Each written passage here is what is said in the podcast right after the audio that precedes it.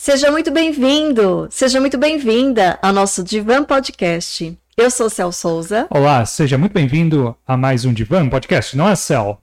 Boa noite, Siegfried. Boa noite, Cel, tudo bem? Tudo, e você? Ah, mais ou menos, né? Tive um pouquinho de estresse na parte da tarde aqui, hein? É coincidência com o episódio de hoje, hein? Você já vivenciou o tema de hoje, hein? É, mas só foi o, o nosso convidado chegar aqui que o estresse acabou, hein? Coincidência não, hein? O que você acha? É um bom sinal, hein? É um bom sinal, né? Exatamente. Gratidão para você que está aqui conosco ao vivo. Gratidão para você que está conosco desde o nosso primeiro Divan Podcast. E gratidão para você que está chegando hoje, conhecendo o nosso trabalho, conhecendo o nosso canal. Para você, o Siegfried tem um um, um...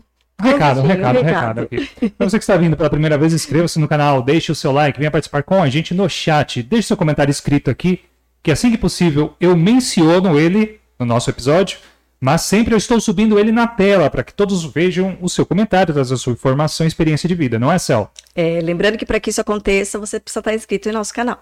É isso aí. É, é, se fizermos alguma enquete no, no decorrer do episódio, Participe. É, participe e fique tranquilo, porque anônimo. Não saberemos, ninguém saberá é, que foi você não, não, quem comentário, fez. sim. Não, no, na enquete. Na enquete, não. na enquete, ninguém saberá que será você que estará é. respondendo. Ah, e ajuda na relevância do canal aqui para a gente estar tá alcançando mais e mais pessoas, não é só? É isso aí.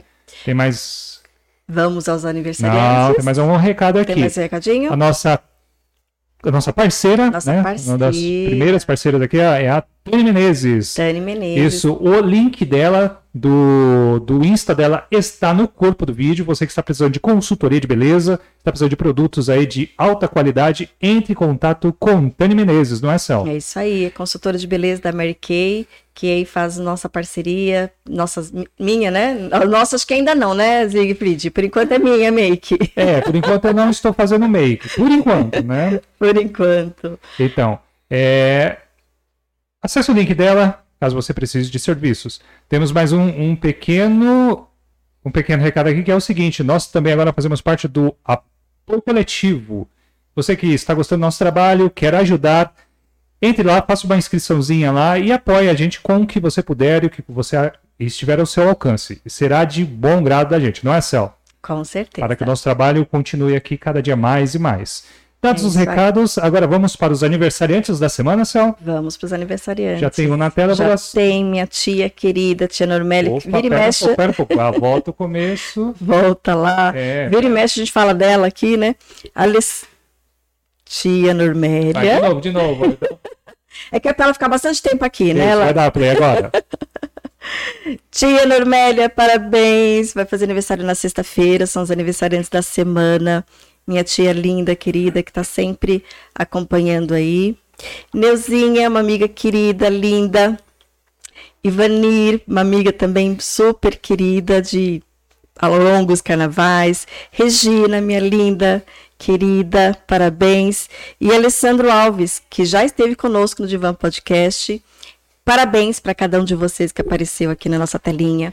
Muito amor, muita paz, muita saúde, muita coisa bonita, muita coisa gostosa nesse novo ciclo que se inicia na sua vida. É isso aí. Divan Podcast deseja a cada um e uma, né? Muita riqueza e prosperidade em sua vida, não é, Cel? Um beijo no seu coração. É isso aí. Agora, Cel, vamos para o nosso bate-papo semanal? Vamos, agora vamos receber. Vamos falar sobre um tema bem interessante, hein? Um tema que quase ninguém conhece, né? É. Vamos entender o que é esse negócio de filhos do estresse, não é? Filhos do estresse. Vamos descobrir já já. Vamos receber aqui hoje Dr. Marco Fábio Cog. Ele é hipnoterapeuta, fisioterapeuta, diretor científico da Neuropsicotronics. Acertei! e é desenvolvedor do Cardiomotion. Doutor Marco, gratidão, seja muito bem-vindo. Eu que agradeço o seu convite e espero que a gente possa destrinchar esse assunto estresse. E mais do que o estresse, os filhos do estresse. Os filhos do estresse. É uma coisa que muitas pessoas não têm a menor ideia de como o estresse na grávida, durante a gravidez, né? Pode afetar seu filho quando nasce. Então é muito sério isso, é muito sério. E as pessoas não têm ideia, não têm a menor ideia. Por isso que elas assistem a Divan Podcast. Tá vendo? Tá vendo? Por isso que acompanham também o seu trabalho. Porque essa eu acho que é uma responsabilidade, uma missão que a gente tem de levar um pouco mais de informação, de uhum. reflexão, de conhecimento, né? Então, quando a gente fala em estresse, muitas pessoas falam, falam assim: ah, estou estressado, vi uma barata passando ali. São, são dois termos que as pessoas hum. falam bastante é, e não entendem nem o significado e nem a, a, profundidade que isso tem, né? Que é ansiedade, eu tô ansioso, tô estressado. É, é. E, e é sério essas questões. É né? muito sério. De saúde, de é saúde mental. Sério. É uma questão de saúde mental mesmo. E agora, com essa pandemia que nós passamos, o estresse e a ansiedade das pessoas dispararam. Já era. É, é muito interessante, porque no, a gente, quando pensa em Brasil, a gente não pensa em um povo estressado, em um povo é. ansioso, a gente pensa em um povo alegre, um povo caloroso. Já era um índice elevadíssimo, mas com a pandemia, com isola, principalmente isolamento, isolamento social, social. É. tomou uma proporção absurda. Porque o ser humano, ele é um ser social. Desde a época de, das cavernas, ele vive em sociedade. Um por, por, mais que eu seja introspectiva, por mais que eu seja tímida, eu ainda continuo sendo, tendo essa necessidade social? Sempre é um ser social. Né? A pessoa pode ser mais é, inibida ou mais é, menos expansiva, mas ele vive em sociedade. E eu preciso da sociedade para me proteger, para me ajudar. E nem sempre isso acontece. E é aí que o bicho pega. e, então, e existe essa questão de estresse bom, estresse ruim? É, imagine assim, que você vai atravessar uma rua. De repente você olha ver um caminhão em cima de você. Ou de repente está chegando na garagem e chega um ser e fala: Doutor Marco! então você tem uma reação imediata. Para você ter uma ideia da velocidade dessa reação, entre você receber a informação e você reagir, demora 90 milissegundos. Só fazendo um teste, pegando o cronômetro e tocando, já deu 90 milissegundos de longe. Às vezes dá 120 milissegundos, 130, só de tocar duas vezes rapidamente no, no cronômetro. É uma então, resposta muito imediata. É muito imediata a reação. Se não fosse assim, a gente seria atropelado pelo caminhão. Isso é um estresse agudo, uma reação de luta e fuga. Esse estresse é extremamente importante e necessário para te proteger naquele momento. Para nossa sobrevivência. Para nossa sobrevivência. Então nós temos um núcleo dentro do cérebro, núcleo neural, chamado amígdala, não é a amígdala do pescoço, que as pessoas confundem. Ah, eu tirei a amígdala, e agora o que, que eu faço? não, não é essa amígdala, é a amígdala cerebral. Amígdala cerebelar. Enfim, essa amígdala, ela, desde todos os vertebrados têm essa amígdala. E qual é a função dela? A função dela é nos proteger. Então o que acontece? Ela fica recebendo informações e começa a aprender, que ele é um núcleo neural que aprende. Então ela fica aprendendo que tal coisa é perigoso, tal coisa é perigoso, tal coisa é perigoso. Para quê? Para proteger a gente. Então a função dessa amígdala é uma, uma, uma, função de sobrevivência da espécie. Vai muito além da minha sobrevivência pessoal. Vai além do indivíduo. Vai além do indivíduo, vai na, na, no coletivo. O problema é o seguinte, que ela aprende coisas certas e coisas erradas. E para o nosso cérebro, ele é meio tolinho, como diz a Silvana. Eu falo que o cérebro é meio burrinho, ela fica brava comigo, então eu não falo mais que é burrinho, eu falo que é tolinho. Ele não consegue distinguir muito bem o que é real e o que é fantasia. Então aquele, aquela reação imediata é uma reação que você aprendeu para sobreviver. E isso vem, vem, vem há muitos e muitos anos. O problema é quando ele aprende com coisas erradas. Ou seja, é, eu passo, a pessoa passa por um estado qualquer, num momento qualquer, vamos por um assalto. A pessoa não precisa ser assaltada, só dela ver alguém ser assaltado, ela já é, traz aquilo como sendo um perigo para a sobrevivência. E a amígdala aprende aquilo. E ela pode, eh, muitas vezes, ter até um estresse pós-traumático. Estresse vem depois de um trauma.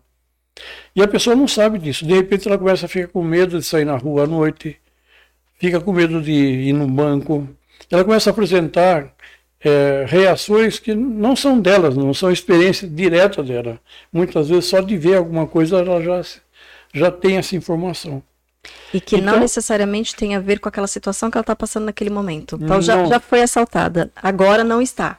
É. Mas a reação é como se estivesse é. passando por aquele perigo de novo. É. Então esse estresse, é, na realidade, o agudo, ele é, é, é oportuno para te, te é, tirar de situações. O problema não é só o agudo, porque o agudo passou, passou, tudo bem.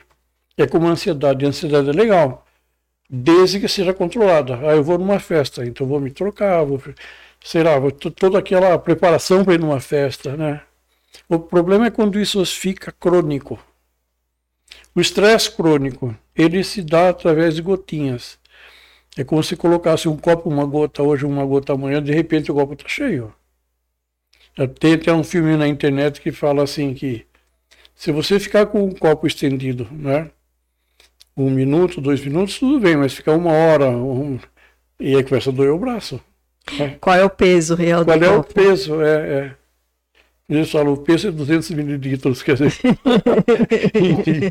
confunde depois, de cinco, depois de cinco minutos segurando. Então, é, esse é o estresse agudo legal, mas o crônico, então ele começa a é, lentamente liberar alguns hormônios, entre outros a adrenalina, e a adrenalina tem uma função inflamatória nas artérias e veias. Então a pessoa começa a é, ficar inflamada, vamos chamar assim, né? Mas logo que isso começa, começa a vir um segundo hormônio que é o cortisol. Acontece no estresse agudo também, só que é um pico e passa, acabou. Mas o estresse crônico não. E, e esse pico no agudo que acontece é um pico importante para eu ter alguma atitude. Para você que tomar é de, uma atitude. Que é para fugir, fugir, ou para atacar. É. Que é importante naquele momento. É. Mas o estresse crônico, ele vai sendo, vai somando, somando, somando, somando. Chega uma hora que a pessoa não resiste mais. E aí começa a aparecer uma série de sintomas. Né? Existe até graduação para isso. Né? A professora Lippe, ela tem a, escala de estresse né, de Lippe em que ela faz, fala como estresse, assim, um, um, momento em que você tem uma, uma reação imediata, né, que ela chama, em que você fica em prontidão, mas logo passa, passa, acabou. Depois você pode entrar numa fase que ela chama de resistência. Mesmo assim, você pode voltar na primeira fase que é chamada de alerta. A primeira alerta, a segunda resistência. Mas se o estresse continua e você não tem como é, mitigar isso, você pode entrar numa terceira fase e já começa a ficar complicado, que é a fase chamada de quase exaustão. Ali já começa a apresentar um quadro já uma certa gravidade em termos de patologia.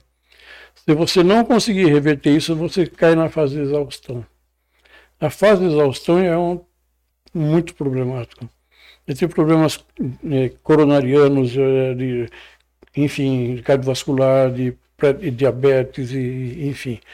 Tem um quadro imenso de problemas que é associado a isso, ao excesso de cortisol durante muito tempo. É, a pessoa pode chegar, inclusive, ficar completamente é, sem vontade de, de trabalhar, é, enfim, pode prejudicar muito a vida da pessoa. Então, a gente precisa cuidar desse estresse para ele não chegar nesse nível. Então, é, é, o estresse, é, desse modo que você está explicando aqui para gente, uhum. pode trazer essas consequências de, literalmente físicas. Doenças que a gente ouve muito falar, como diabetes, como pressão alta. É, hipertensão, é, como você falou, diabetes, problemas cardíacos, cardiovasculares, né, do modo geral. Além de você ter insônia, é, eventualmente perde o apetite, enfim, é, pode levar a pessoa a um, um estado muito, muito ruim. Né? Que, que sinalizações que eu posso começar a ter para começar a identificar, sabe assim, tá, já não estou mais no 1, um, eu já estou indo para o 2. Que, que, sinalizações que eu posso começar a ter para falar assim, bom, deixa eu rever, deixa eu pensar, deixa eu procurar o doutor Marco, que, né, deixa eu entender o que está acontecendo, na hora de dar uma parada, na hora de dar uma respirada. É, isso é um pouco da, da, da flexibilidade do nosso sistema nervoso autônomo. A gente chama de flexibilidade aquilo que é a resiliência. Você é resiliente, então você retorna. Se você é resiliente, você passa por por momentos difíceis, mas você naturalmente retorna. Retorna. É. Quando você começa a apresentar esses sintomas de azia, de falta de apetite, de insônia, irritação, intolerância, é, intolerância é. e aí a coisa já começa a ficar mais complicada. Se eu começar a ficar muito intolerante, opa, é. tem alguma pessoa, coisa errada aí. E a pessoa se irrita com tudo, né? Começa Ela, a ter mudança de humor. Muita mudança de humor, é. E aí já começa a ficar mais, mais crônico, né? E, ah, na, na, quarta fase, na exaustão, você pode ter até a exaustão da suprarrenal, que chama, né? Em cima dos rins, nós temos a, a suprarrenal, que produz a, alguns hormônios, né? E ela pode chegar na exaustão e parar de fabricar. Às vezes acontece da gente conhecer algumas pessoas, ou até da gente ter passado por isso, de, de, de serem assustadas. Aquela pessoa que você chega perto, a pessoa se assusta. Está é, conversando, passou um carro na rua, se assusta. É uma, é uma, é uma alerta já, não é mais nem uma sinalização, né? Já significa que está um pouquinho mais avançado. É, então, eu vou dramatizar um pouquinho aqui. Imagina que tem uma pessoa assim no, no cemitério, é, é, a única historinha que você conta é essa. Então, as pessoas já ouviram falar um milhão de vezes isso, mas enfim, tá lá, o Antônio, meia-noite no cemitério, que tem aqueles morceguinhos, tem aqueles, aquelas nuvenzinhas, né? De repente, a mão no ombro. Ô, Zé, puta, se quase me embata do coração, Zé. O que acontece? No momento em que ele sentiu tocar no ombro, até o momento em que ele virou, sentiu aquele impacto, 90 milissegundos. Ô Zé, você 400 milissegundos. Então a reação física é muito mais rápida do que depois você interpretar o que aconteceu. É, daí vem a interpretação, Zé, é você, Zé, ô, vem cá, dá um abraço em mim, vai, vai. mas não me faça mais isso, Zé. Sim, Essa, essa, é a diferença. É, isso é um, um, pico que você tem no momento. Mas o que acontece? É, quando você vê Antônio Damasio, Antônio Damasio ele mostra muito bem esse mecanismo. Quando você recebe informações, essas informações, ela entra, tem tudo no sistema, não vou entrar no detalhe, mas ela chega nessa bendita dessa amígdala. E essa amígdala vai entender se ela tem informações anteriores sobre o que está acontecendo ou não. Se é uma coisa estranha, na mesma hora ela reage. Negativamente, reage, né? É, mas reage para te proteger. Sim, sim. Mas... Então ele desperta aquilo que se chama da reação de luta e fuga. Ou você luta ou você sai correndo. Mas é, quando... o que eu chamei de, só, só corrigir aqui, né? O que eu chamei de negativamente, assim, é, ela, ela entende que é uma ameaça. Que é uma ameaça. É uma ameaça. É uma ameaça. E aí eu preciso fazer alguma coisa com isso. E fazer alguma coisa com isso. Então, Imediatamente, né? Você vai esperar o quê? É uma ameaça. Mas daí, depois que você tomou o susto, aí vem a interpretação do susto, que é chamado de sentimento. Então vamos supor que eu tenho um mesmo estímulo, que esse estímulo chega na amígdala, e eu tenho uma reação no corpo imediatamente. Tem vários diagramas mostrando que essa parte nossa é mais vulnerável. Né? Então eu sinto, no, naquele instante, o impacto que se chama de emoção, no corpo. Depois vou interpretar o que está acontecendo, isso chama-se sentimento. Então, o sentimento é a interpretação racional daquilo que aconteceu. Ô Zé, você, Zé, puxa vida, que legal. Mas podia ser o Zé, Eu não suporto vocês, é. Porque o estímulo é o mesmo, a interpretação é diferente. E a interpretação faz diferença? Faz total, total né? diferença. É. Porque, é, vai, vamos o exemplo da barata. Né? Se eu olho para a barata e acho que a barata é algo. É um monstro. É um monstro, meu corpo todo vai reagir com essa minha interpretação. É. Por que, que uma pessoa acha que a barata é um monstro, a outra não dá bola? Uma boa pergunta. Possivelmente, em algum momento da vida dela, quando era criança, alguma coisa, ela aprendeu que barata é suja, barata é não sei o quê. Então formou-se uma crença. Não estou defendendo barata. não estou defendendo as baratas. A gente não vai sair daqui dizendo que ela é lindinha. Não sair beijando barata nenhuma. Mas, em algum momento da vida, a gente aprendeu que aquilo é uma coisa nojenta. Que, né?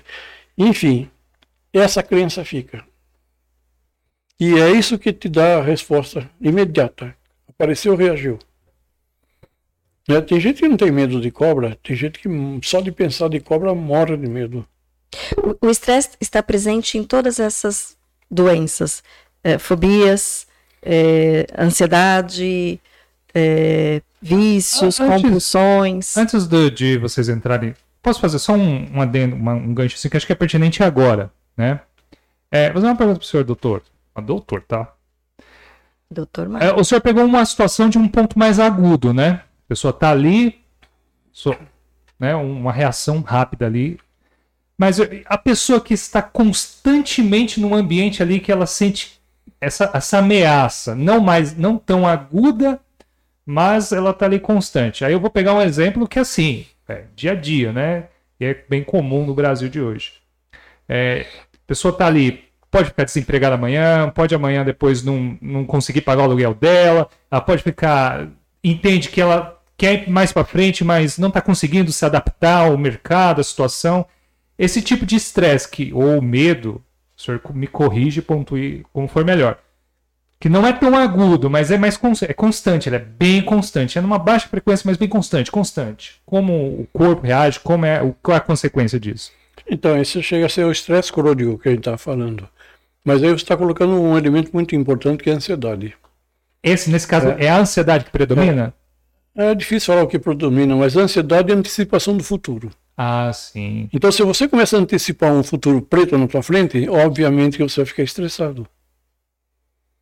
Então, a nosso, a nossa posição, é, como eu encaro a vida, pode ser terrível, mas pode ser legal. Então a gente Sim. na clínica atende muitos pacientes que tudo que vem na vida é negativo. Ah, eu vou perder emprego, como ele falou, eu vou. E aí fica pensando só besteira. Obviamente que o corpo está reagindo, reagindo, reagindo, reagindo.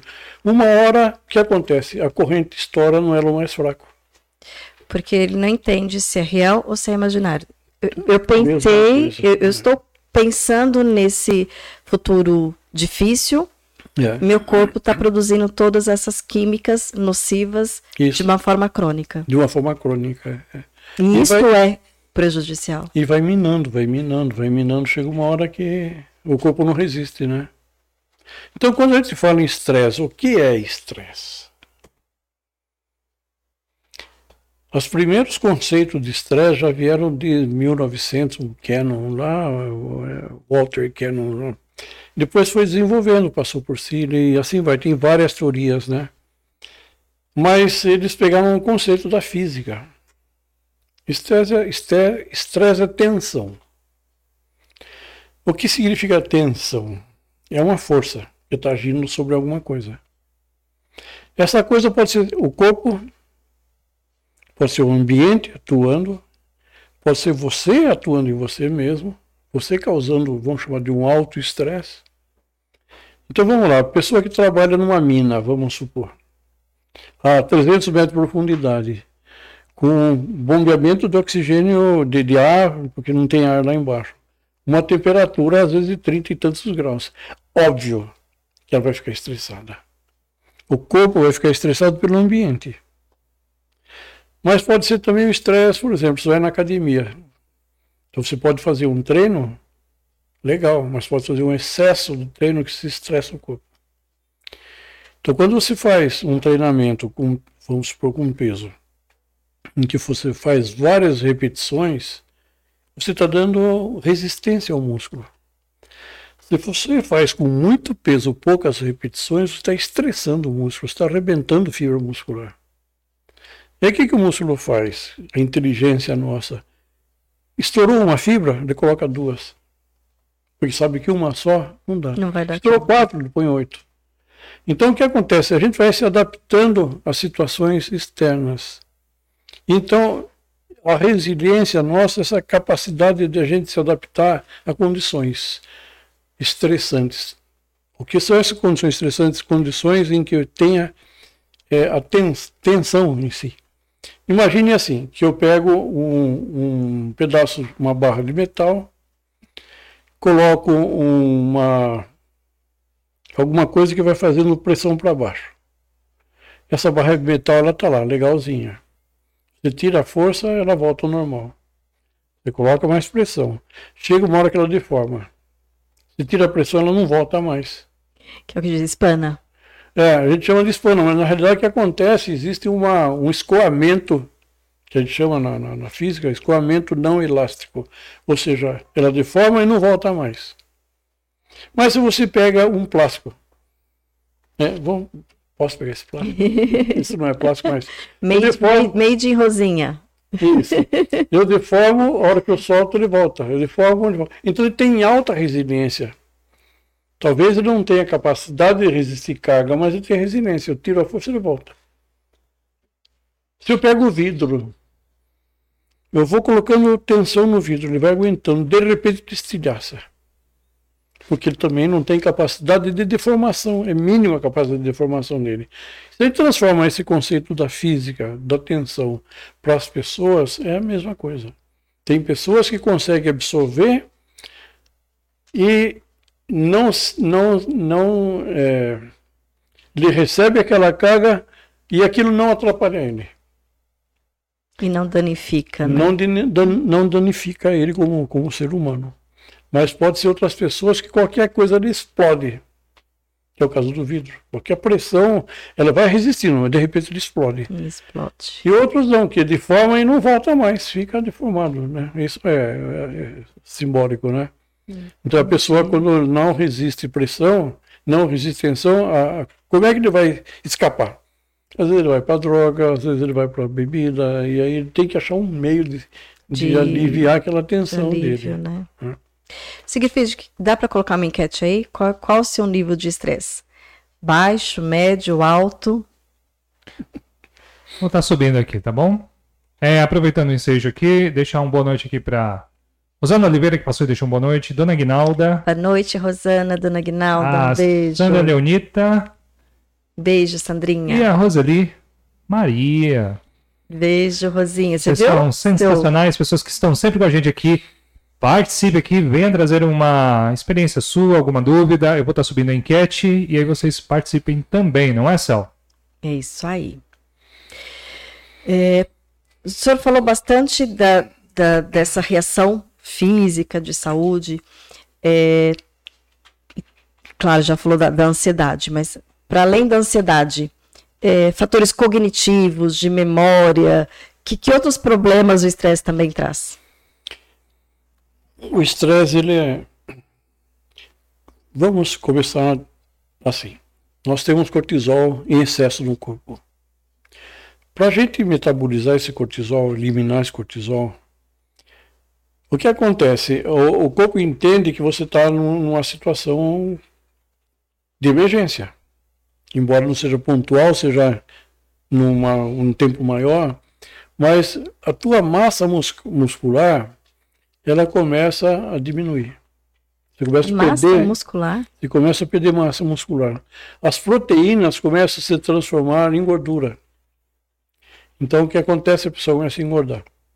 Quando ela engorda muito na cintura, tem aquela síndrome metabólica, que vem hipertensão, vem, é, vem é, que mais vem junto, vem a hiperglicemia, né? vem toda uma série de consequências com isso.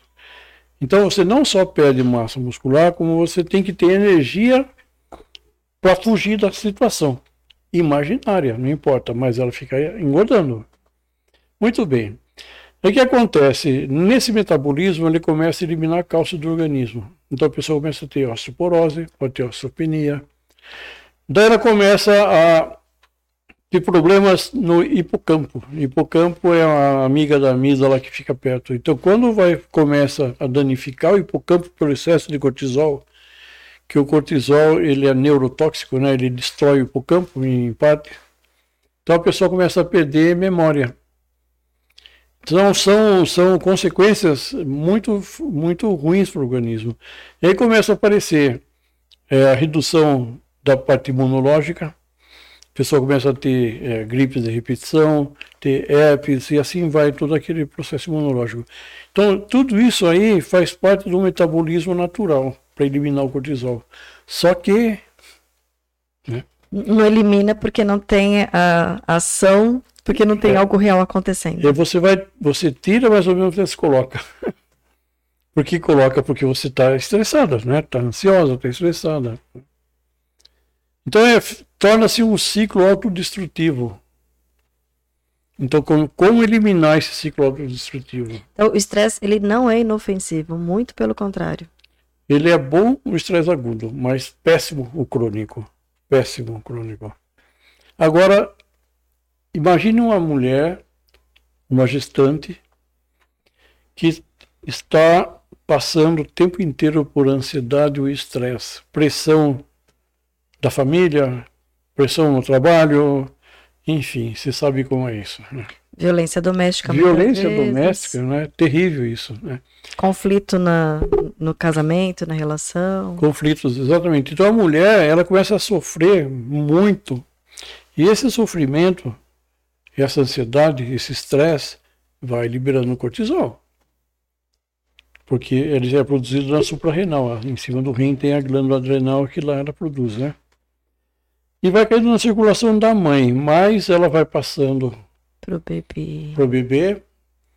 Nós temos uma proteção natural que é chamada de barreira hematoencefálica, que no cérebro tende a filtrar algumas coisas, não deixar ir para o cérebro, mas o cortisol passa.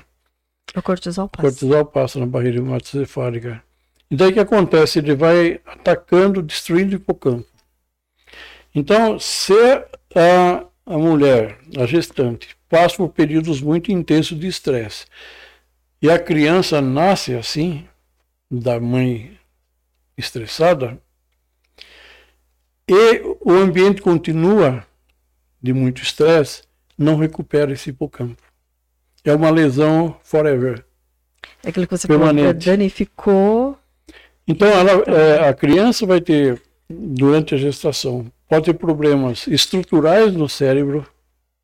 De desenvolvimento. De desenvolvimento cerebral pode ter problema sério do eixo HPA, que é o eixo do estresse, e quando esse eixo desequilibra, quando a criança já está na adolescência, fase adulta, ela começa a apresentar problemas relacionados à gravidez também. Por exemplo, problemas é, cardiovasculares, problemas de hipertensão arterial, de diabetes, que desenvolve ao longo, ao longo do tempo. Né? Mas a criança, quando nasce nessa situação, ela pode ter problema de aprendizagem, déficit de atenção e hiperatividade.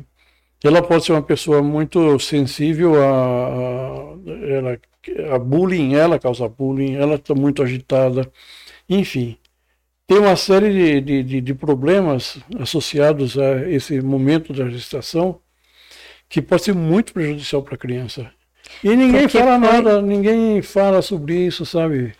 E, e é, é, poucas pessoas, sabe, têm esse conhecimento. E é em um momento tão importante do desenvolvimento, quer dizer, afetou tudo. Afeta tudo, afeta a vida da pessoa. Afeta a vida é. da, da, da, pessoa, porque essa é. pessoa vai crescer, vai, crescer, vai se tornar um é, é. E pode é, também predispor a depressão, predispor a ansiedade, enfim, é uma, uma consequência muito séria para a criança. Foi uma coisa que eu pensei, porque o senhor falou da, de, da inflamação, né, que acaba acontecendo processos inflamatórios. A depressão, né, uma das causas da depressão é o processo inflamatório, inflamatório. do cérebro. Então, também está associado. Está associado, né? Ou seja, muitas coisas que a gente, muitas doenças que a gente ou tem ou ouve, se a gente for avaliar, tem a questão da, do estresse é, envolvido. O negócio é tão sério que em 2016, mais ou menos isso, uma universidade brasileira, ela, ela pegou e fez é, criação de ratazanas. Então, daí eles pegaram no 15º dia de gravidez dessas ratazanas e dividiram em dois grupos, grupo A e grupo B. No grupo A não fizeram nada com as ratazanas. Depois de sete dias nasceram os ratinhos bonitinhos, sorridentes. E naquela e no outro grupo, eles fizeram aquilo que chamam de estresse de contenção. Eles pegaram um tubo de acrílico e colocavam a ratazana no, set, no, no 15 dia de, de, de, gestação dentro desses tubos de acrílico. E a ratazana ficava desesperada, porque não podia ir para frente, não podia ir para trás, não podia ir para os lados. Ela ficava em contenção. E fazer quatro vezes por dia, meia hora de manhã, à tarde, depois à noite e mais à noite, né? E o que aconteceu com essas ratazanas? Daí elas tiveram os neninhos, os, os babies. Daí o que aconteceu? Eles pegaram, então, dividiram assim. A ratazana, vou chamar de saudável, cuidou dos seus próprios filhos e dos filhos da grávida. Então se tinha ratazana A com filhos próprios e filhos da vizinha. A ratazana B, que sofreu estresse, cuidava também do, da, das, da, das crias da ratazana saudável e das, delas próprias. Então o que aconteceu foi o seguinte: os ratinhos, quando eles cresceram, os machos da ratazana A com os filhos da ratazana em estresse. Eles procuravam as fêmeas. E da ratazana B, com os filhos da ratazana B estressada, para eles tanto fazia se era ratazanas, é, elas eram produtivas ou não, não, não Saudáveis ou não. Não, não, interessava. Qual, qualquer ratazana você, que, é, Não precisa nem ser ratazana, que aparecer. Que aparecesse. Né? É, Ou seja, então isso afeta a tomada de decisão. Não só tomar decisão, afeta a fisiologia dela. Então eles tinham problemas de identificação da sexualidade. Essa, essas ratazanas, né? os ratinhos quando é, nasceram e chegaram Filhos do estresse. Os Literalmente filhos os filhos Exatamente, os filhos do estresse.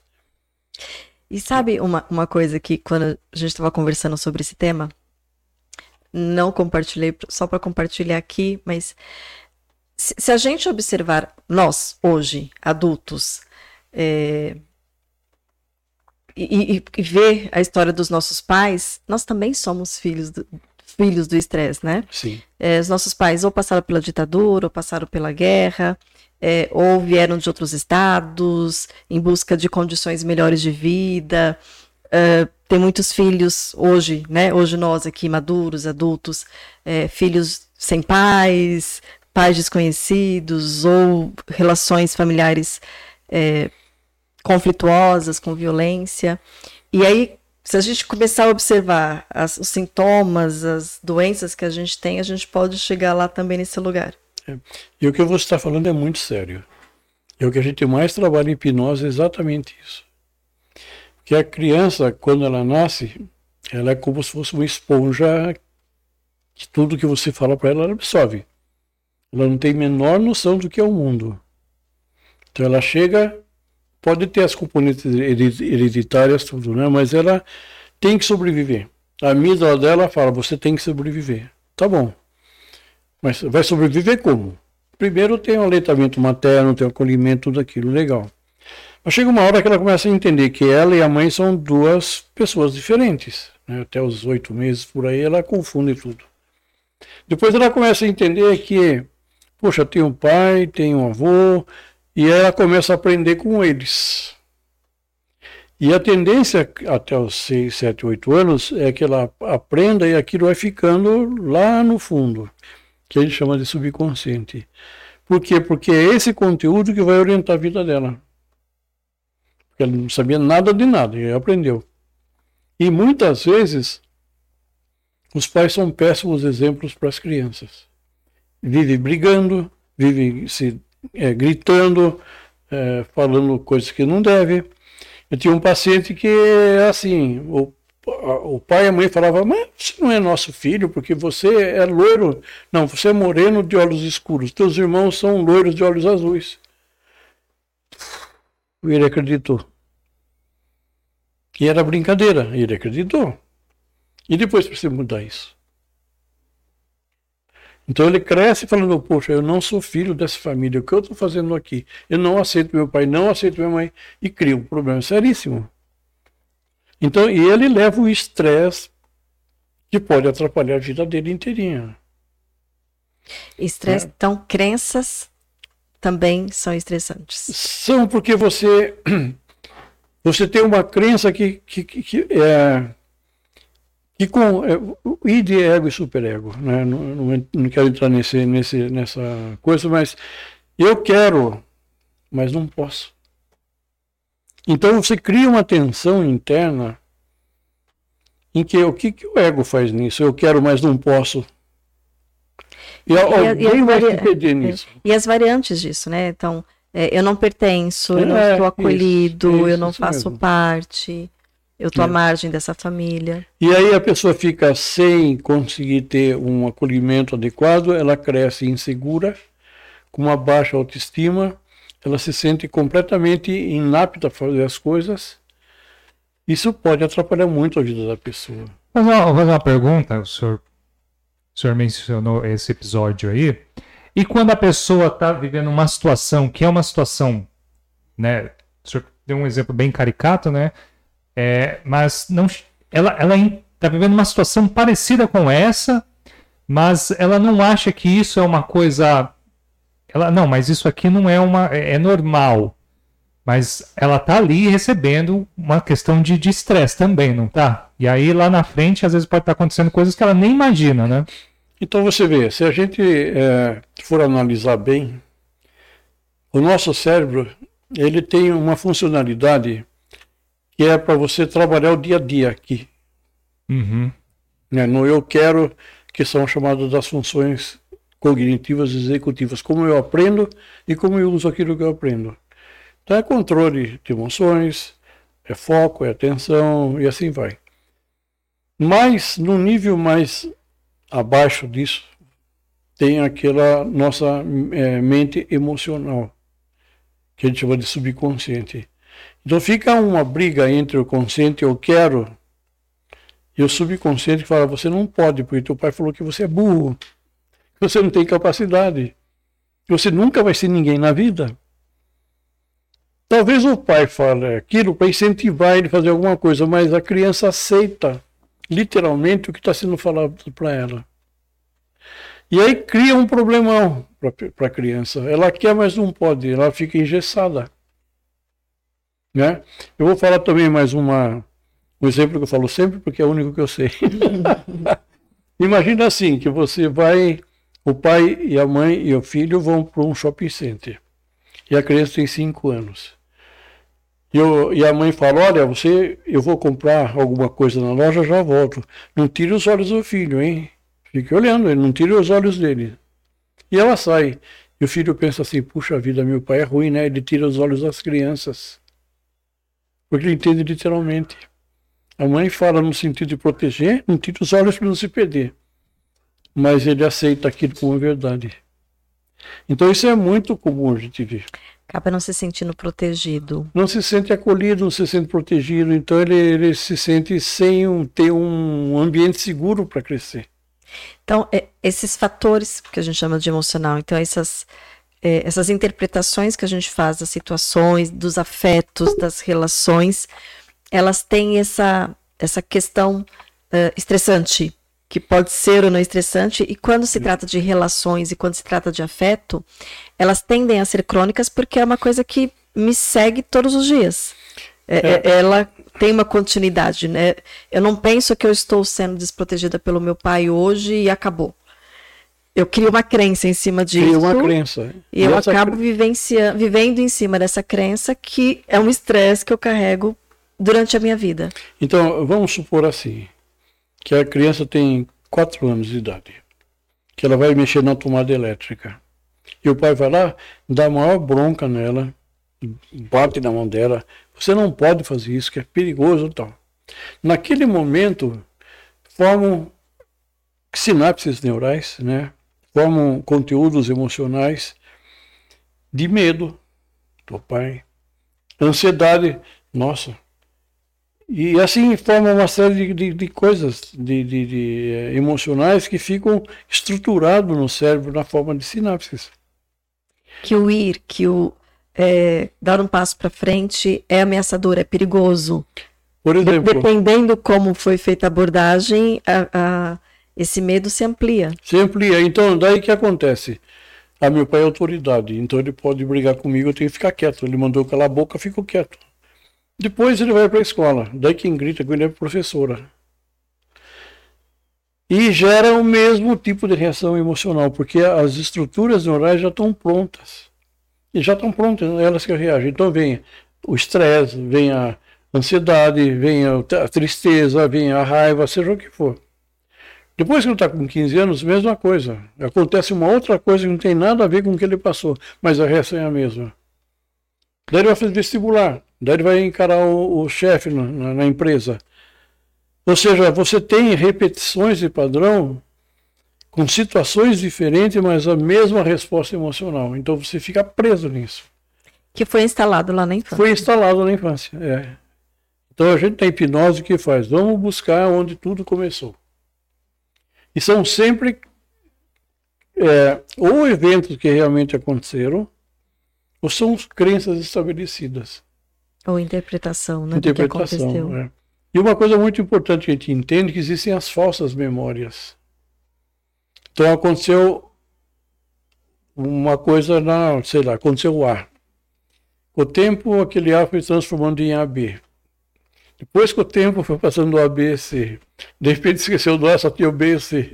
Quem nunca vai... brincou de telefone sem fio? É, é isso aí, isso aí, isso aí mesmo. A história começou de uma forma, quando é. chega lá no final já perdeu é. completamente o roteiro. O que a gente tem que entender, então, quando tudo começou, não importa se seja verdadeiro ou falso, a pessoa acredita.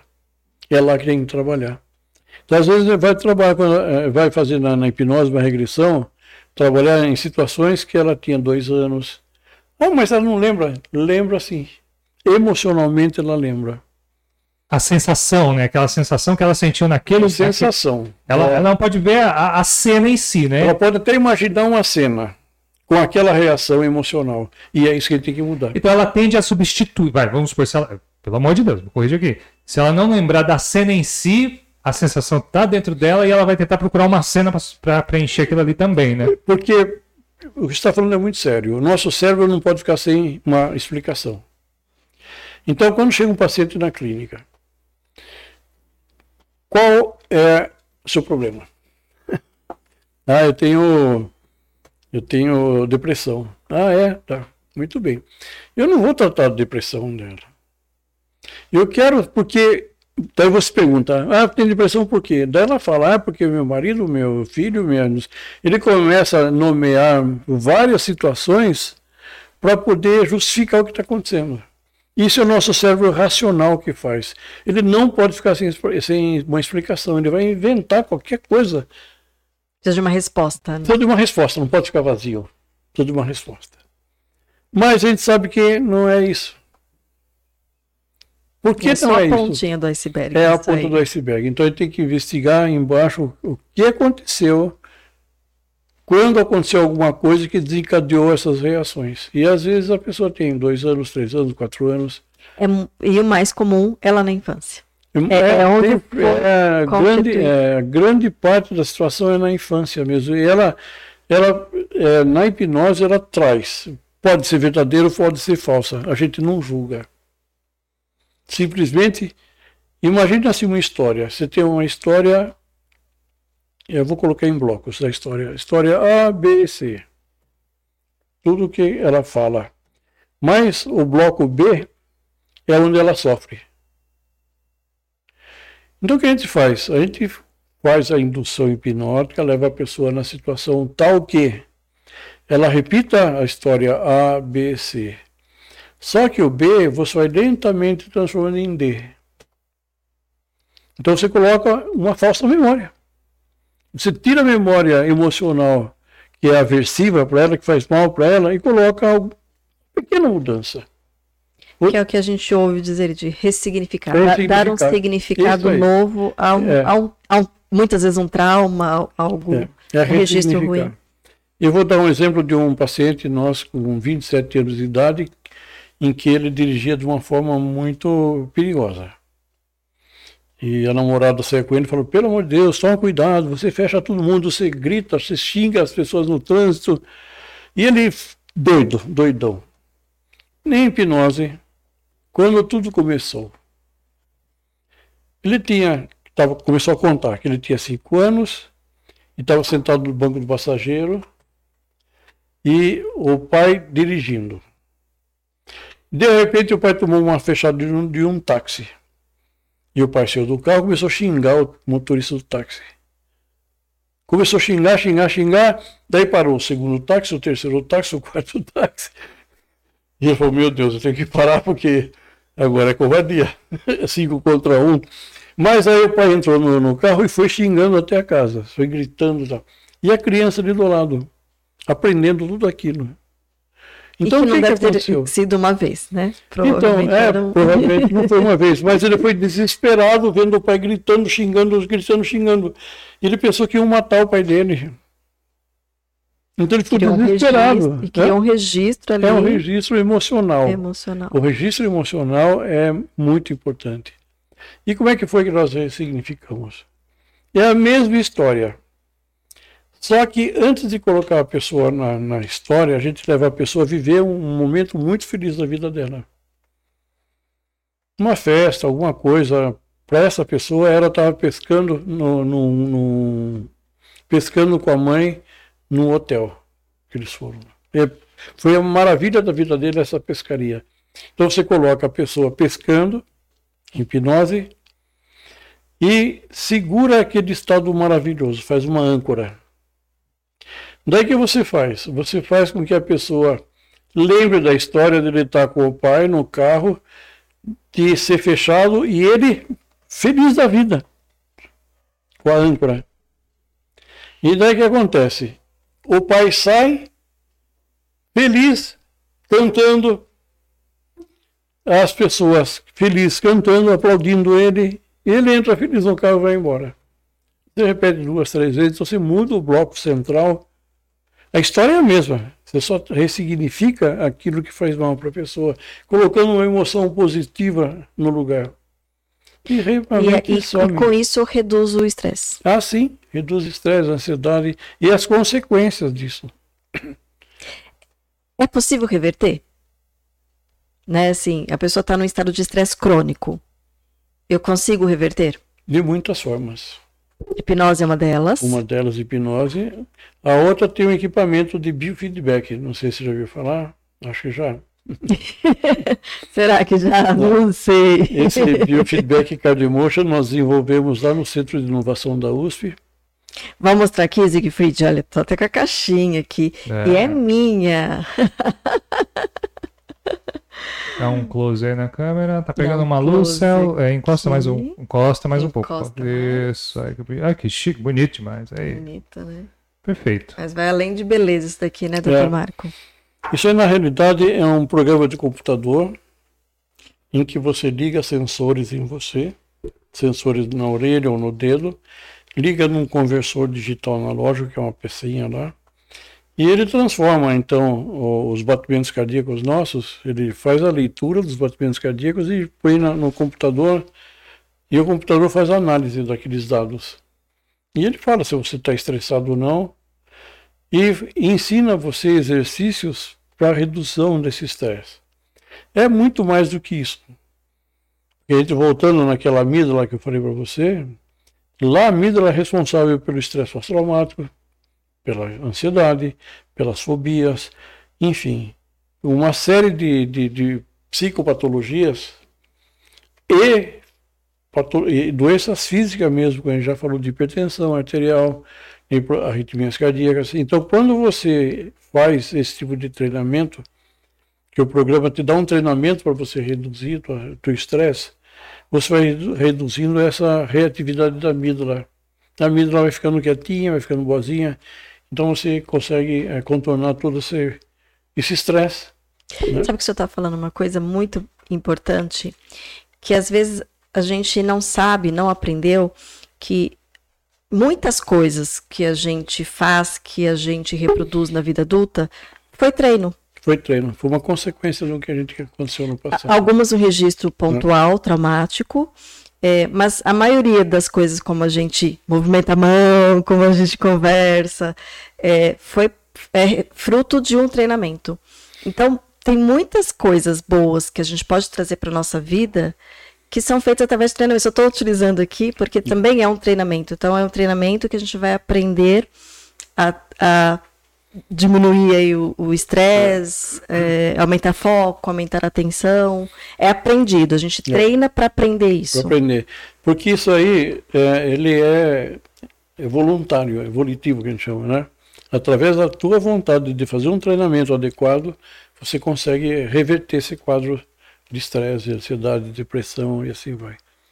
Isso é tão fantástico, tão fantástico que é chamado de a nova medicina das emoções, que você usa com equipamentos integrativos em que você faz um, um autogerenciamento das suas emoções, você faz um auto é, um autocontrole emocional, de forma que você é, consegue mexer com a tua fisiologia em tempo real, você vê no computador o que está acontecendo.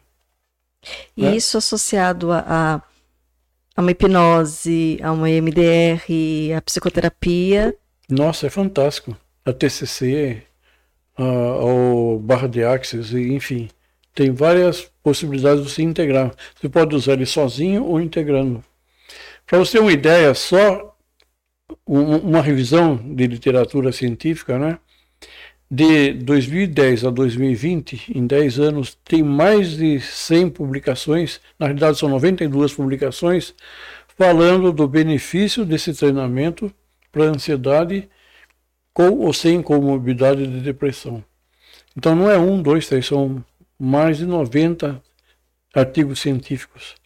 E o uso desse tipo de equipamento, também entre 2010 a 2020, tem mais de 400 artigos científicos para idosos, para crianças, enfim, para estudantes, para e aí vai. Para a vida, né? É, para a vida. Então, é mágica, não é mágica, é um treino, é fisiologia. É fisiologia pura. Treino. É. E quando a gente dá os nossos cursos, a gente mostra como usar o equipamento. Qual é a neurociência que está atrás daquilo? Como é que. Qual, enfim, a gente treina os profissionais da saúde a usar os pacientes e as pessoas comuns a usarem em casa. Né? Como treinamento cognitivo, ele ajuda na parte da cognição, ele ajuda. Porque quando você entra no equilíbrio, usando esse equipamento, são 34 centros neurais que conversam em equilíbrio. Então ele pega desde a parte cognitiva, a parte emocional, o que a gente chama de eixo anti-inflamatório, né, que é a produção das, do, da proteína C reativa. Enfim, ele é bastante completo nesse sentido. E é uma coisa simples. Para quem quiser conhecer mais, qual é o contato? Como é que a gente tem acesso a isso? Bom, tem o site nosso, né, que é o www.cardioemotion, cardioemotion.com.br. Tem o telefone também, que é 11 São Paulo 9 45 30 7289. 9 45 30 7289. E nós temos muitos e-books, tem aulas, tem aula de neurociência. A Silvana trabalha com reabilitação cognitiva. Então nós temos, na realidade, três pilares. Um pilar que é o equipamento, um pilar que é a parte de treinamentos e o atendimento clínico. A pessoa que tem é, TDAH, tem é, problemas de aprendizado, A Silvana cuida disso, é grávida. Ela está aqui do lado, por isso que ele está fazendo. É, a Silvana, ó, gente, para vocês estarem cientes, a Silvana, Silvana hoje está, na nossa plateia, plateia. aqui. Ela está, isso, ó, não sei se vocês estão escutando suas palmas de fundo aí, ó, está bem feliz aqui. A gente também está feliz por recebê-la e feliz por receber cada um que está com a gente aqui participando no chat que a Tereza Cristina que deixou um boa noite e a Fabiana que também passou deixou um boa noite. Sobre a enquete, noite, Tereza a gente deu três opções aqui. Como é que está o seu estresse? Né, se está controlado, se está descontrolado, se não sei. O pessoal falou que está bem controlado aqui. 71% diz que está tá, tá sob controle aqui e 29% diz que está um pouco descontrolado aí. A gente é. fica feliz. É uma notícia que foi feito um estudo durante a pandemia 59% da população de São Paulo estava estressada. Você viu essa pesquisa, né? E, e sabe uma coisa interessante? Que é, é, era, estava aqui na pauta de falar bem no comecinho, né? Mas eu, como eu comentei, nada, nada, né? Você me permite um, um, só uma questãozinha, só? Sim.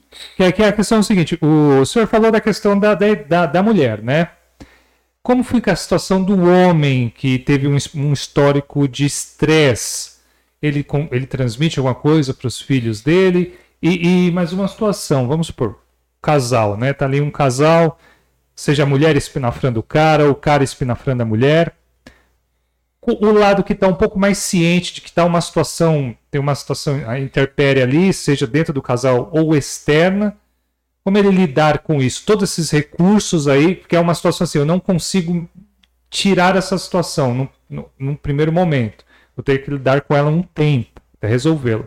Toda essa situação eu consigo. Não posso sair desse emprego, né, agora? É, não, é também. Não posso sair, né? Vou ter que conviver com isso por um tempo. É, todos esses recursos que a gente teve até agora, apresentou, a gente consegue lidar com uma situação dessa, né? Sim. Então, é importante essa pergunta sua, porque a gente tem que conviver numa situação. Agora, viver estressado ou não é uma condição que eu posso escolher. Escolher no sentido, né? Se eu sei que existe uma solução, eu posso viver na situação que era estressante e não mais estressante. Como eu vou lidar com a Como situação? Como eu vou lidar com a situação, é. Tem pessoas que tomam psicofármacos, eu não sou contra, mas tem pessoas que tomam. Tem pessoas que exageram na prática de esportes, lesiona joelho, tornozelo, coluna e assim vai. É, outros tomam chás, para alguns faz efeito, para outros não, maracujina, aí tem todo aquele. Né? Tem uma massagem, mas se você não curar a causa, a causa são os conteúdos que estão no subconsciente. Isso volta. Porque o conflito está lá instalado. Se eu não curar esse conflito, ele volta.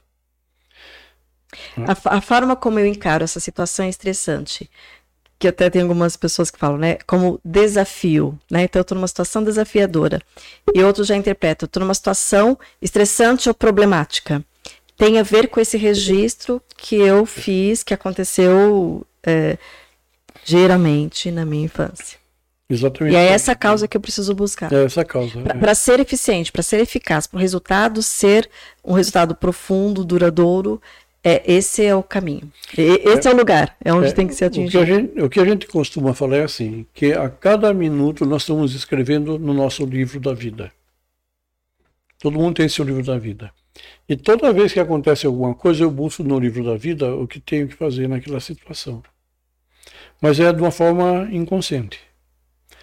Se meu livro da vida está falando para mim que eu sou um burro e não vou conseguir fazer uma faculdade, por exemplo, eu vou espernear, espernear, espernear e estou sempre com aquele sentimento que eu sou incapaz. Eu sou incapaz porque em algum momento foi falado para mim que eu era incapaz e eu registrei no meu livro da vida.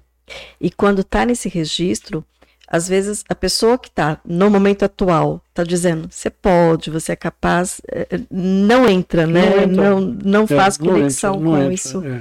Porque está lá atrás. Porque está lá, é, exatamente. É, a, a, analogia que se faz é assim. Imagine que você tem uma festa e que tem um porteiro. Daí uma informação vem, que é um convidado. O porteiro pergunta: Você tem convite? Tenho. Já vê? Tá aqui. Pode entrar. Essa informação entra. De repente vem uma outra. Você tem convite? Não, não tenho. Então você não entra. Não adianta insistir. Então, uma coisa é você insistir racionalmente. Aí eu consigo, eu consigo, eu consigo, eu consigo. A outra é o subconsciente falar: não. Se você fizer isso, você vai, vai ser prejudicado. E você, porque seu pai falou que você não consegue, sua mãe falou. Enfim, tem todo um histórico atrás que limita a pessoa. Mas tem as crenças facilitadoras também. Você tem as crenças limitantes, mas tem as crenças facilitadoras. A facilitadora é lá, vamos lá, você pode ganhar dinheiro, você pode ser uma pessoa com muita, é, muita riqueza. Você sabe que existem culturas que desde pequeno falam para a pessoa, vamos lá, você consegue, você vai ganhar muito dinheiro na vida, e ganha. E ganha mesmo. Tem fortunas feitas assim.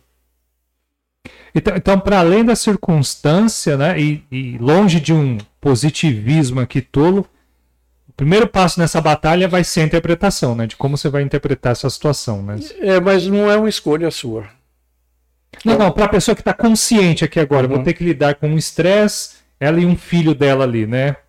Vou, não vou conseguir tirar esse estresse no primeiro momento. Ela vai ter que ter que moderando isso, controlando isso de certa forma.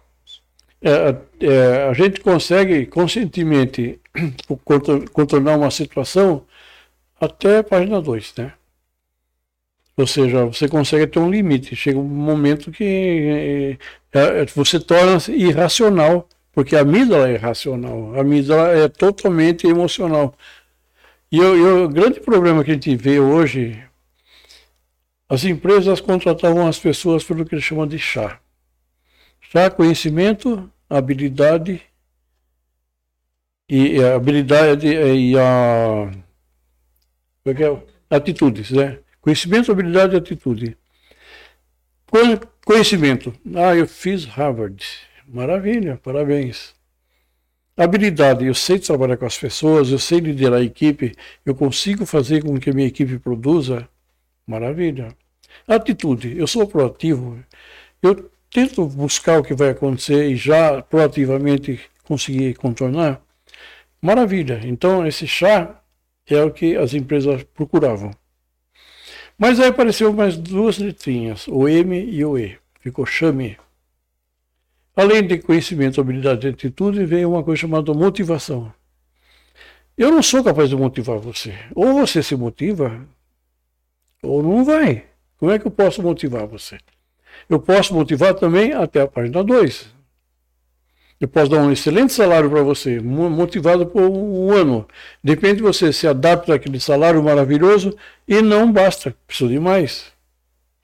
Eu não posso ter só um carrão, tenho que ter dois carrões. não é assim? E o E? O E é equilíbrio emocional. Então a pessoa que tem o chame, que tem conhecimento, habilidade, atitude, motivação e equilíbrio emocional, Aí sim. E o equilíbrio emocional passa por tudo que a gente está falando. Qual é o conteúdo que nós temos do subconsciente que pode me equilibrar ou desequilibrar? desequilibrar? Quais são as crenças fortalecedoras e as crenças limitantes que eu tenho? A pessoa vai, faz Universidade de Harvard, vem com um monte de teorias na cabeça, mas chega na hora em que ele se sente ameaçado, estressado, acabou o conhecimento dele. Ele não Dá consegue branco. colocar. Dá branco. Dá branco, ele não consegue colocar em prática. Não consegue. Você falou em branco, veja só como é, como é comum um estudante chegar na hora do vestibular, estudou o ano inteiro, dá branco. Por que, que dá branco? Porque a amígdala se sente ameaçada e sequestra. Chamado sequestro da amígdala. Ela não consegue se lembrar do assunto. Sim. Ou seja, Enfim. É, é, e aí vai, né? É. e aí vai. Só complementando isso que vocês dois acabaram de trazer, essa questão do inconsciente. É, que bom que as pessoas que responderam aqui estão dizendo que está equilibrado, mas é muito comum as pessoas estarem tão no automático, tão, vou chamar de viciadas, tão viciadas no estresse, que a maioria nem se dá conta que está estressado. É, isso, né? É. é final de ano é uma loucura. Tá todo mundo se queixando de cansaço, todo mundo falando que tá no último suspiro, desejando as férias coletivas, desejando alguns dias, ou o próprio final de semana, está na segunda-feira já desejando, está no final de semana, sem se dar conta que isso já é sinalização já é de que está é. estressado. Mas é, acaba. É, é, é, tão comum, e principalmente vai São Paulo, grandes cidades, é, é o estranho é se você disser que tá tudo bem, que tá calmo. É, é verdade. então, é, é. quando tá todo mundo falando que tá correndo, que, que tá alucinado, que é final de ano, é como se fosse algo comum e, e o que você está trazendo aqui hoje é que é uma coisa muito séria. Então a gente precisa estar tá muito atento a essas sinalizações, a esse cansaço, a irritabilidade, a intolerância. Quando a gente vê que a gente está é, tendo humor alterado, eu vou bater bastante a tecla na intolerância, porque as pessoas vão entender porque eu estou falando de intolerância. né, Siegfried? Sem entrar em detalhes. É, intolerância, irritabilidade. É... Vamos olhar, vamos entender o que está acontecendo, porque o prejudicado não é com quem eu estou sendo intolerante. É, eu estou na primeira fila aí da, do, das, consequências das, consequências disso que eu estou sentindo. É, é. E aí tem um estudo que foi feito pelo ISMA, ISMA International Stress Management Association. É uma instituição internacional, eles fizeram um estudo mundial de estresse. O primeiro país mais estressado do mundo é Japão. Segundo é Brasil. Isso é. antes da pandemia. Antes, da, é, é. antes Porque em 2019, agora deve né? ter. Né? É, é. Então, o estresse crônico, ele, ele trabalha de uma forma insidiosa, né? Caladinha. Bem caladinha, bem caladinha. Aos, vai acontecendo aos poucos, né? E vai, é, é. Então a pessoa começa a apresentar uma série de doenças e não tem ideia de que seja a origem do estresse. Começou a ficar gripado com frequência, começou a ficar é, com dor de cabeça, é, são sinalizações, né? Só estou trazendo isso aqui porque às vezes a gente tem dificuldade em perceber e identificar, porque a gente está tão acostumado a ficar estressado, tão acostumado a ficar é. irritado, nervoso, que acha que, que é assim. Os problemas digestivos, de azia, má digestão, né? Tudo isso vai, vai somando, somando, somando. De repente o organismo pifa. E aí a gente acha que pifou naquele momento, que foi é, alguma não, coisa que aconteceu é, ali. É uma não. consequência do. É que nem o carro, quando você pega um automóvel e não cuida do automóvel e só breca, acelera, chega uma hora que ele arreia. É isso aí. A gente sempre fica com uma peninha de terminar, porque tem tanta coisa para ser dita, mas eu acredito que já deu para entender um pouquinho, né, é, sobre é. O, o, o, as consequências do estresse é. e principalmente eu, eu, eu, acho que vale a pena só a gente dar uma reforçada nessa questão da gestante, né? Assim, o que, que além dela ir atrás dessa causa, o que, que uma gestante pode fazer para minimizar? E aí eu estou querendo reforçar isso porque a gente está em um momento que a gente acabou de passar por uma situação aí de estresse, então é muito provável que as pessoas, né, sob estresse estão gestando, com dificuldade em gestar, em em passar por esse processo da, da maternidade. Qual é a sugestão, qual é a dica que Uma você Uma sugestão que eu dou é mais para o marido do que para a mulher. Olha. Por favor, maridos, entendam. Não estresse suas esposas. Mais. É mais do que já estão estressadas. Trate elas com carinho, com, com segurança, acolhimento. É. Deixa ela se sentir muito confortável. Pare de ficar atrapalhando a vida dela. Mesma coisa as sogras, as cunhadas e assim vai. Nesse momento é muito importante que ela tenha paz. Como é que ela pode ter paz? Aí tem uma série de técnicas, você pode fazer meditação, você pode fazer yoga até um determinado ponto da gravidez. O Cardemotion você pode usar a gravidez inteira, não tem contraindicação. Hum. Você pode preventivamente fazer todo esse processo que a gente falou da, das terapias, da psicoterapia, da TCC, MDR e assim vai. Porque a própria e, maternidade em si já é estressante. É estressante. Já é estressante. Né? Como é que vai nascer esse, esse bebê? Como que vai ser o parto? É, é. Então, quanto mais ela se informar, melhor é. Mas aí vem assim, é minha filha, Quando eu fiquei grávida, a mamãe sangrou tanto. Ai, Pronto. Já começa a infernizar, começa a infernizar a vida da gestante. Ai, mas sabe, você vai sofrer tanto, porque para mim foi tão dolorido. Pronto, Ai, pronto, já ficou. E aí, em o um processo terapêutico, a gente vai identificar algumas falas, algumas crenças que foram colocadas e a gente nem imagina, nem imagina, nem imagina. mas é elas que estão conduzindo a nossa vida. É. Né? É, só, só uma perguntinha aqui que foi da Fabiana. Ela perguntou o seguinte: Boa noite, por favor. Tem alguma dica para mim descobrir o ponto de controle emocional? Meu trabalho é estressante e nem sempre consigo controlar. A situação e a reação do que fazer? É, isso aí é um autoconhecimento que ela tem que ter através de. Né, uma, é, é difícil a pessoa é, sozinha entender o que está acontecendo com ela, porque ela vai sempre no racional. E o problema não está na razão. Tá? E a gente briga com esse emocional, não né? Direto. Ah, eu não devia sentir isso, eu não devia pensar isso, eu não devia. Devendo ou não devendo, a gente pensa e a gente sente. É, eu devia esquecer aquele, aquela pessoa. Que ele me fez muito mal na vida, mas eu não consigo esquecer, porque eu amo. e sofre, que sofre, que sofre, que sofre. E aí tem né? que entender o que, que de verdade aconteceu é. para. Por que, que aconteceu aquele fato? Eu, eu, só mais um assim, né? uma paciente minha, ela ficou muito brava quando eu tinha 18 anos, com o namorado, porque o namorado tinha aprontado com ela, e ela em hipnose. Eu quero ser tratado como uma princesa. Porque meu pai falou que eu era uma princesa. E ele não me trata como uma princesa. Ele me chamou de incompetente, que eu não ia conseguir passar no vestibular e falou, falou, falou. Como ela acha que ela é uma princesa e tem que ser tratada como uma princesa com 18 anos? É... Entendeu? É muito legal você ter trazido isso, porque às vezes a gente fica tão preso a, a frases ruins que foram ouvidas e, e nem sempre Frases né? boas. Às vezes é. tem algumas sentenças, é, por exemplo, sentenças de que eu nunca mais vou sofrer. É. Que elas são causam um desastre absurdo na vida da pessoa, porque isso é irreal. A gente vai sofrer várias vezes na vida. Então nós temos também um, um paciente de 19 anos que ele não quer crescer.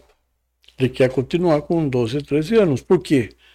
Porque ele aprendeu que a vida de adulto é sofrimento, que é de muita responsabilidade e que o avô dele sofreu muito para poder ter o que tinha e outro avô também. Então, qual é o padrão que ele tem de adulto? É um sofredor. Não quero. Eu não quero para mim isso, eu quero viver. Quem é que vai querer é, é, não quero um assumir, cenário ruim? Não quero assumir essa responsabilidade. Eu quero viver embaixo das asas da galinha. E o pintinho que não quer crescer, meu Deus do céu. E já está um pintinho desse tamanho. Já. não quer crescer. Quase que eu ia falar o que é esse pintinho desse tamanho aí. Ai, ai. Bom, então. Vamos finalizando, Siegfried? É, vamos, vamos. Vamos, né? Com uma peninha aqui, porque tem, né? Tipo, ah, não, um, não, não, um pouquinho a, a, abrangência que você pode, pode ir, até da própria hipnose. Só, só, ó, só essa palhinha, né? Foi muito legal isso que você trouxe da hipnose. O primeiro profissional que a gente traz aqui que fala de hipnose tinha, tem, tinha tantas dúvidas, tem tantas dúvidas acerca da hipnose, mas você conseguiu trazer aí uma, uma sessão prática, como que funciona, porque a gente sempre, quando pensa em hipnose, pensa que vai comer uma cebola e achar que é uma maçã. Uhum. mas é um trabalho feito com seriedade é, e com, né, com todo o conhecimento, com toda a estrutura.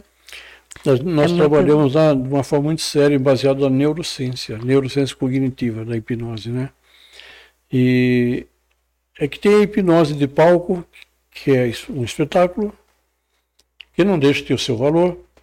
E tem hipnose de rua, que também é outra, é outra é, modalidade, mas muitas pessoas ficam com medo, sabe? Qual é o medo mais frequente? Ah, o meu, o, o, o hipnotizador vai invadir a minha mente. Não existe isso, não acontece, não existe isso. Ah, então ele vai fazer o que ele quiser comigo. Não existe isso, porque a parte consciente está o tempo inteiro em alerta, sabendo o que está acontecendo. Mas ao mesmo tempo ele se permite a ressignificar coisas que ele não se lembrava que existia. Até porque Emoções... quando eu estou, principalmente no processo terapêutico, eu estou querendo resolver aquilo, então eu estou aberto. Às vezes. Às vezes, quando eu estou aberto para. sim, é. que às vezes a pessoa tem um ganho secundário e não quer abrir a mão daquilo. Isso é muito comum. Isso é muito comum. É, que só só esse ganho secundário tinha uma paciente numa outra clínica em que ela sofria de lombalgia. E ela foi um ano fazendo tratamento de lombalgia, nada resolvia. Um dia, a terapeuta dela falou assim: Ô, oh, dona Maria, não sei mais o que fazer com a senhora. A senhora não sara. Sabe o que é, minha filha? Se eu sarar, meu marido quer me levar para o Guarujá. Eu odeio ir para o Guarujá. Então, enquanto eu tenho lombalgia, ele não me leva. E não sarava nunca. Esse era o ganho secundário dela. E era consciente o ganho secundário, mas ela insistia na lombalgia para não ir para o Guarujá com o marido dela. Então é mais fácil dizer não vou? Não, é, é fácil, mas não pode ir. Não pode. Daí eu, não tenho, eu não tenho essa permissão. Daí vem a eu crença. não me dou, né? Não tenho. Ele é meu marido, tem que fazer o que ele quer. Porque foi enfiado na cabeça dela isso aí. É, é vasto. É, é muito, vasto, nossa, é vasto. Tem é vasto, conversa por é. muito tempo. Mas achei legal, né, já que é um hipnoterapeuta, a gente tinha que trazer essa informação que eu acho que tem muitas pessoas. Depois a gente precisa trazer alguém, né, que seja uma volta aqui para falar só de hipnoterapia para a é gente é entender um pouquinho mais desse universo. Bom, gratidão imensa.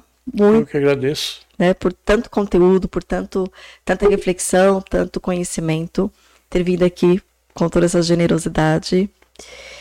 E quer se despedir também, Siegfried? Agradecer a cada um que esteve conosco aqui durante esse episódio. Muito obrigado, vocês são sensacionais. A intenção maior aqui é colocar você. O...